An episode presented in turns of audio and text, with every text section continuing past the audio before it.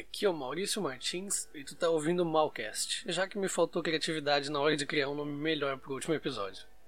Nesse podcast eu quero falar um pouco sobre um livro que eu gosto muito, que é do Ludwig von Mises, que é As Seis Lições.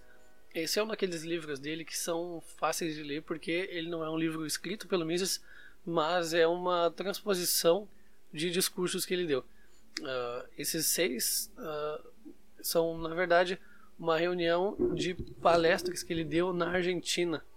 Uh, e eu gosto muito desse livro porque ele é bem simples, ele é bem sintético e é bem, bem fácil para leigos entenderem o que o Mises está dizendo. Na primeira lição, ele fala sobre o capitalismo e ele diz o seguinte: certas expressões usadas pelo povo muitas vezes são inteiramente equivocadas. Assim, atribuem-se a capitães de indústria e a grandes empresários dos nossos dias epítetos como o rei do chocolate, o rei do algodão ou o rei do automóvel. Ao usar essas expressões, o povo demonstra não ver praticamente nenhuma diferença entre os industriais de hoje e os reis, duques e lordes de outrora. Mas na realidade, a diferença é enorme, pois um rei do chocolate absolutamente não rege, ele serve. Não reina sobre um território conquistado independente do mercado, independente de seus compradores. O rei do chocolate, ou do aço, ou do automóvel, ou qualquer outro rei da indústria, depende da indústria que ele administra e dos clientes a quem presta serviço. Esse rei precisa se conservar nas boas graças de seus súditos, os consumidores, porque perderá esse reino assim que já não tiver condições de prestar aos seus clientes um serviço melhor e de mais baixo custo do que os oferecidos pelos seus concorrentes. 200 anos atrás, antes do advento do capitalismo, o status social de um homem permanecia inalterado do princípio ao fim de sua existência. Era herdado de seus ancestrais e nunca mudava.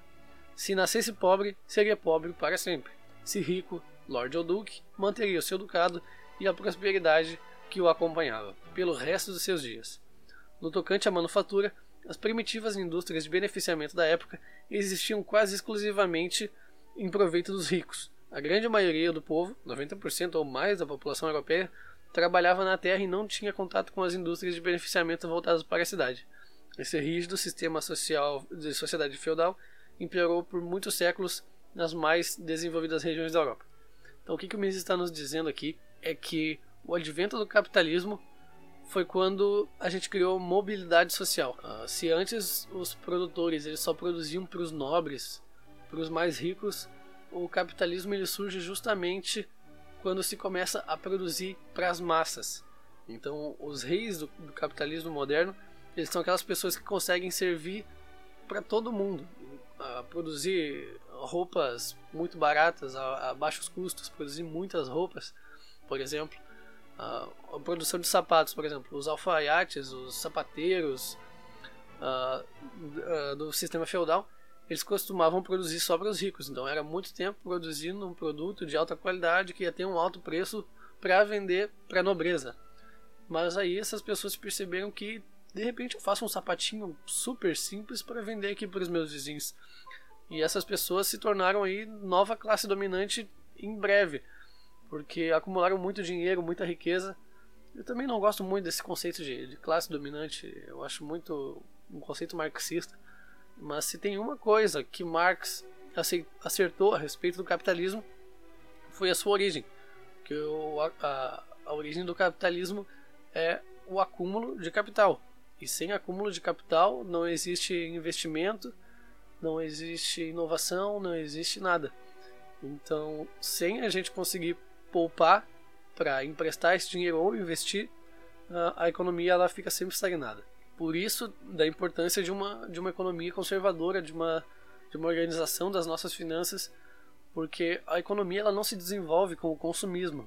A gente vê muito aí no, na economia mainstream, na, na TV, no jornal, não sei o que, o governo sempre querendo estimular o consumo, né? sempre estimular a demanda. Sendo que o que movimenta a economia, o que criou todo o desenvolvimento social e econômico que a gente teve nos últimos séculos foi o acúmulo de capital, que provém da onde? Da poupança. Eu não estou falando de caderneta de poupança do teu banco. Tem, tem formas bem melhores aí de tu fazer uma poupança. Quando eu digo poupança aqui, eu estou falando de guardar dinheiro, não gastar tudo que se ganha. Esse acúmulo de capital ele fica disponível, por exemplo, para os bancos, para que emprestem para os empresários abrirem novas empresas, produzirem novos produtos ou os mesmos produtos a menores custos. Assim a gente aumenta o bem-estar da sociedade que começa a produzir mais ou melhor ou mais rápido com menos e isso é desenvolvimento econômico. O desenvolvimento ele vem através da poupança. Por isso que todas as políticas públicas de estímulo à demanda, ao consumismo, elas são destrutivas da economia. Então, estimular a inflação para gerar emprego, isso é, é estupidez assim num grau muito elevado. E o Mises continua aqui, do início do capitalismo. Contudo, a população rural se expandiu e passou a haver um excesso de gente no campo.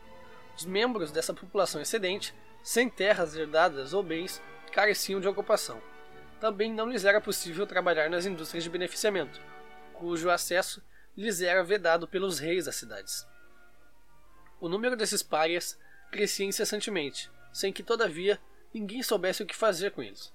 Eram, no pleno sentido da palavra, proletários. E ao, e ao governo só restava interná-los em asilos ou casas de correção.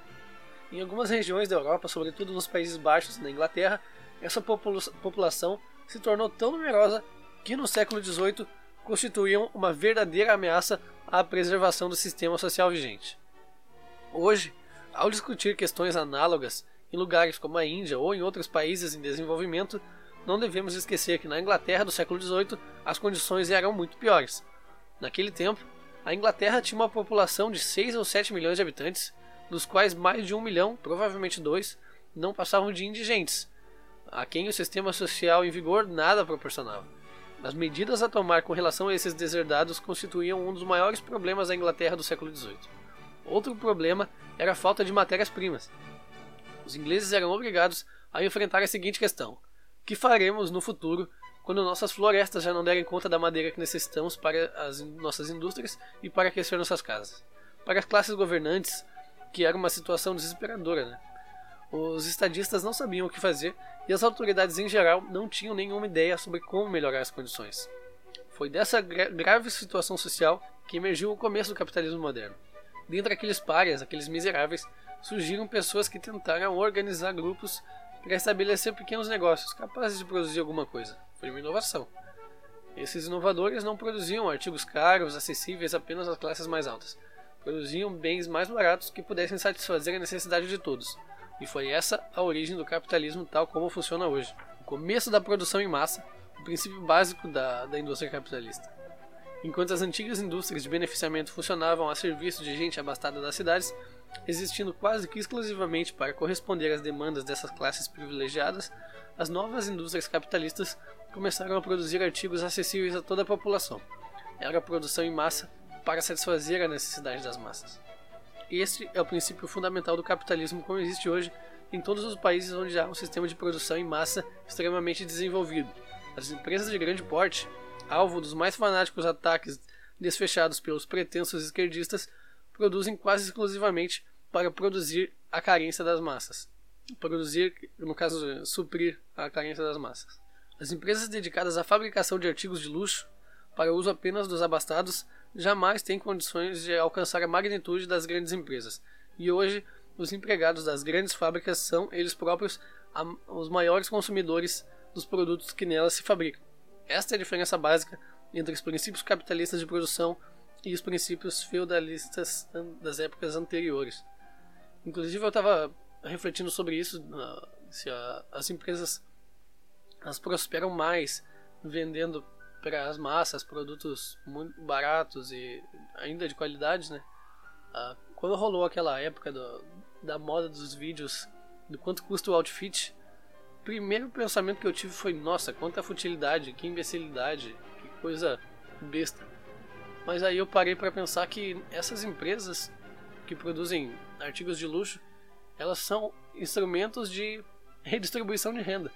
Porque os muito ricos vão lá e compram lá, um cinto de mil dólares, e mais aquele cinto de mil dólares ele custou pouquíssimo para ser produzido, e ele está sustentando ali uma série de famílias que trabalham na produção uh, daquele cinto. Uh, tanto as famílias que trabalham uh, se envolvendo na parte da produção do metal, para produzir ali a fivela do cinto ou, ou mais alguns enfeites.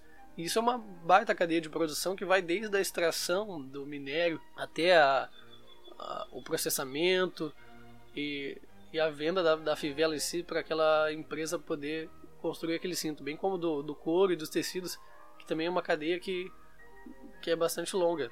Hoje em dia todas as cadeias de produção elas estão bastante compridas, né? É, para tu produzir um pão, o preço do, do combustível vai influir no preço do teu pão e o preço do, do minério de ferro vai influenciar no preço do, do transporte, porque o minério de ferro vai ser usado para produzir caminhões e o preço da borracha vai influenciar lá no final da cadeia na hora que tu for vender o teu pão. Então tudo está muito ligado hoje em dia. Empresas servem aos clientes. Quando se pressupõe ou se afirma a existência de uma diferença entre os produtores e os consumidores dos produtos das grandes empresas, incorre-se em grave erro. Aqui a gente vê um pouco da, da teoria marxista aqui, né?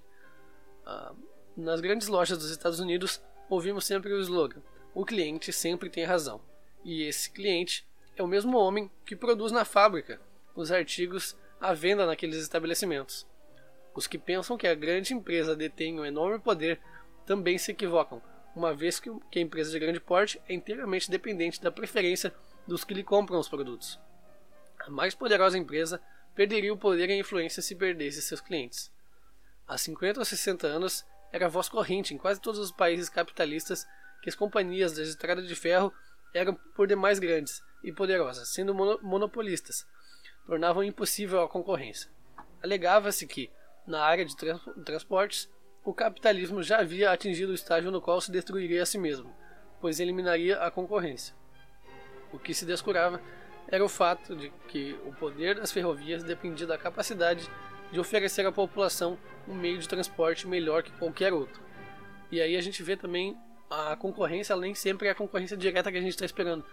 Uh, quando tu, por exemplo, abrir uma ferrovia, o que tu esperava era uma concorrência que fosse outra ferrovia, mas os outros meios de transporte mais diversos, eles são também concorrentes das ferrovias. Por exemplo, um dos maiores concorrentes da Cacau Show não é a Cacau Brasil, mas é o Boticário. E o Boticário vende o que? Perfume, vende cosméticos. Então, a gente tem que saber avaliar também qual é o business da empresa de fato.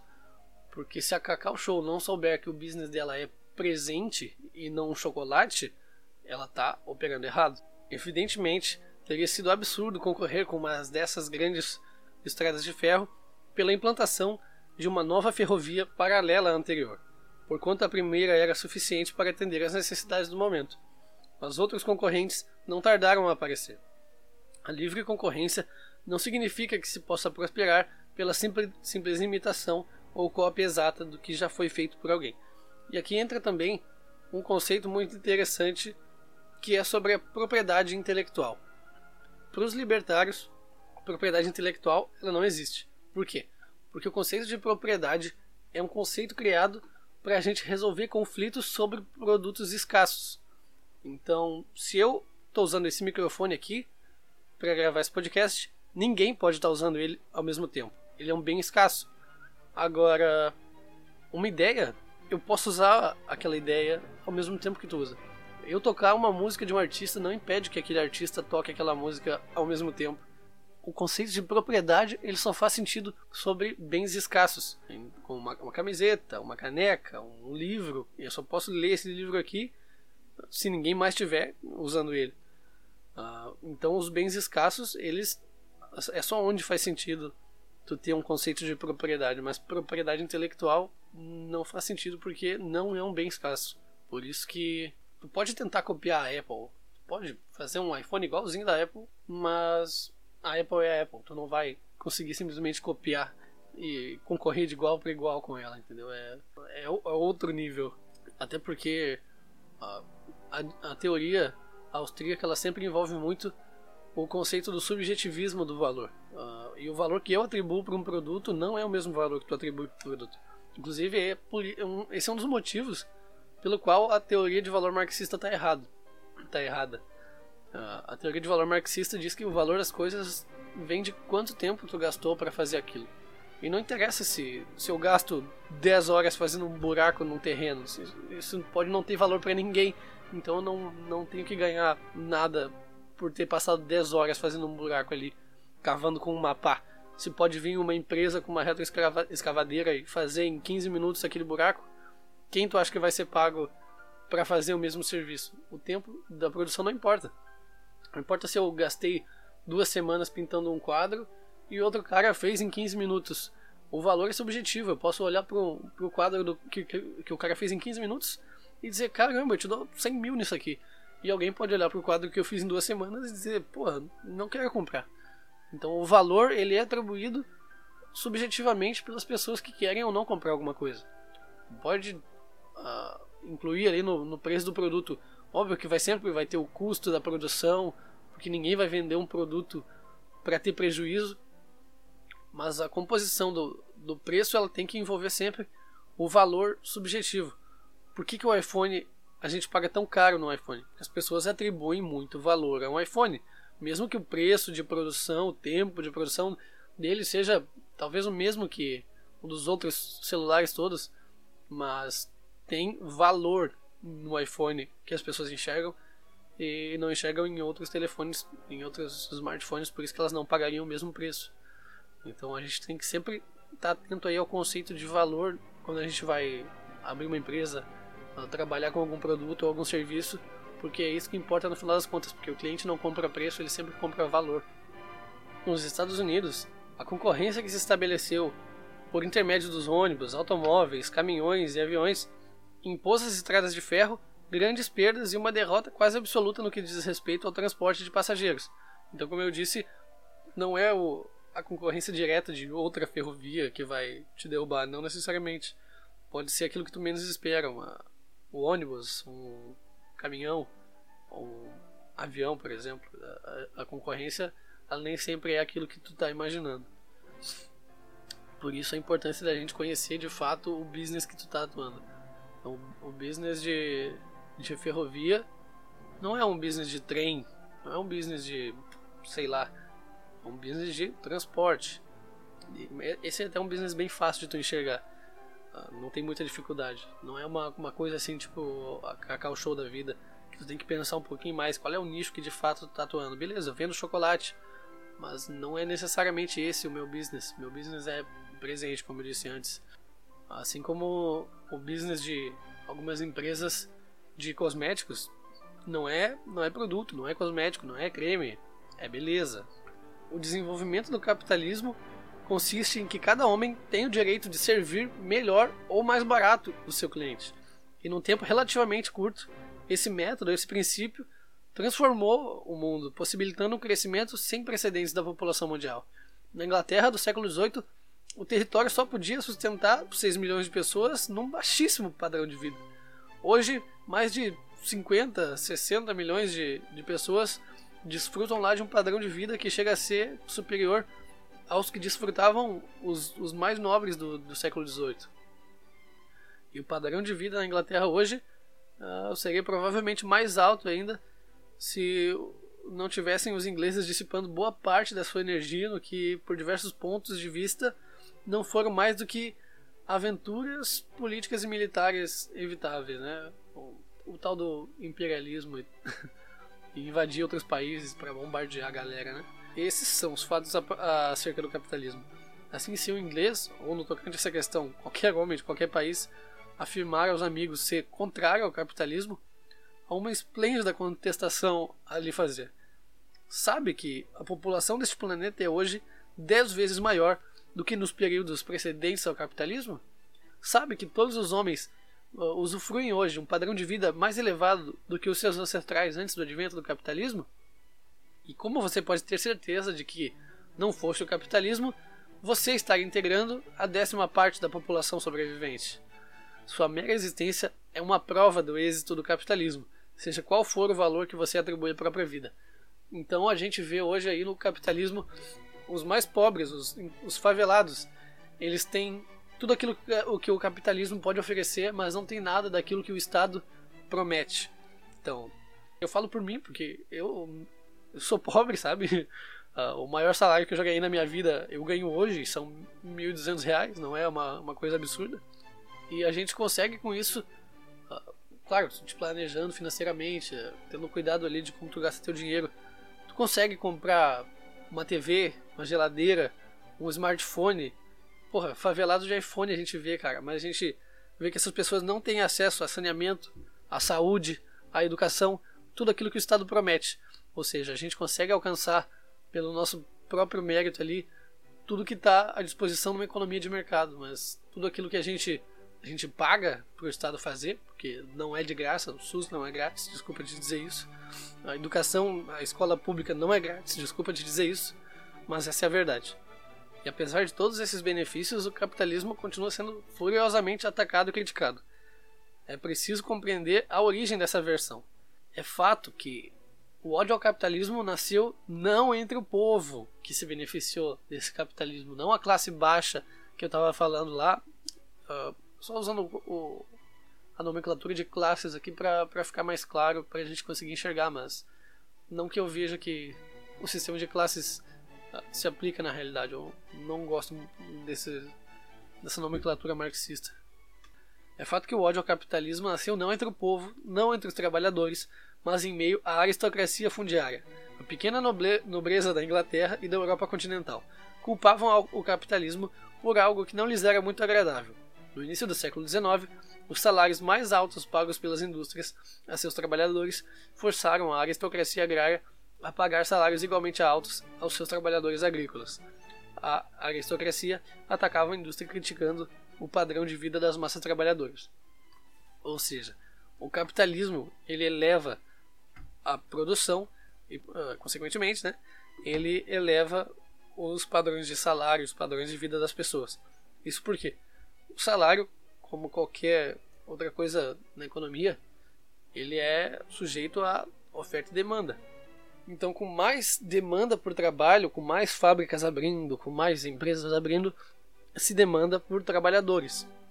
E trabalhadores não são, como se diz no, em termos técnicos, um bem fungível. O que, é um bem fungível? Eu vou dar o um exemplo com trabalhadores, tá? A gente tem aí, digamos, 15 milhões de trabalhadores desempregados no Brasil. Isso significa que eu posso contratar qualquer um deles a qualquer momento?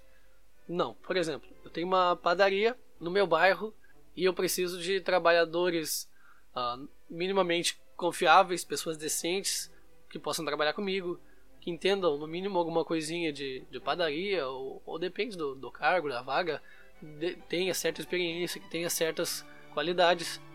E isso reduz o meu, meu espectro para pouquíssimas pessoas. Eu não tenho 15 milhões à disposição. Só do fato de eu precisar de alguém no meu bairro já reduziu esse número ridiculamente.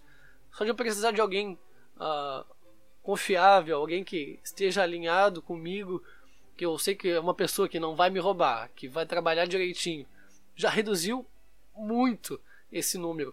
Então, trabalhadores não é um bem fungível, porque a gente está traba tá trabalhando, a gente está falando de pessoas. E pessoas, elas são diferentes. Então, não tem como tu quantificar isso com um, número, um, agregado macroeconômico, como costumam fazer aí as pessoas na economia mainstream e o que a gente vê no jornal uh, indicador de desemprego chega a 15 milhões de desempregados. O que a gente está falando são de 15 milhões de indivíduos singulares que estão desempregados. A gente não está falando de um número, uma variável da economia, a gente está falando de pessoas. Então, pessoal, eu não quero estender muito esse podcast, eu quero que os podcasts de solo aqui a gente combinou que ia manter na média dos 20 minutos, né? Só para movimentar o feed e cada um exercitar um pouquinho aquilo que, que gosta de fazer, eu, eu, eu gosto muito de falar sobre economia. Então eu vou pegar para fazer nessa sequência aí uh, o podcast sobre as seis lições do Mises. Uh, vocês podem me encontrar lá no, no Instagram, arroba, underline, mybooks, underline, e arroba Maurício Martins SZ, é porque é de Souza, né? Souza com Z, então Maurício Martins SZ. Uh, eu tô no YouTube também, e o canal é Maurício Martins SZ. Ainda não tenho 100 inscritos para poder alterar lá o YouTube barra e, e, colocar o nome do meu canal lá. Então assim que tiver, vai ser arroba Maurício Martins SZ. E é isso aí, pessoal. Me sigam lá no Instagram, eu vou estar postando os vídeos lá. Uh, no Maurício Martins SZ eu vou estar falando sobre finanças e investimentos. Eu vou deixar a parte mais econômica, mais técnica aqui para o podcast. E lá no uh, underline my books underline uh, eu vou estar falando lá de vida intelectual e de alta cultura. Então é isso aí, pessoal. Um abraço e até mais.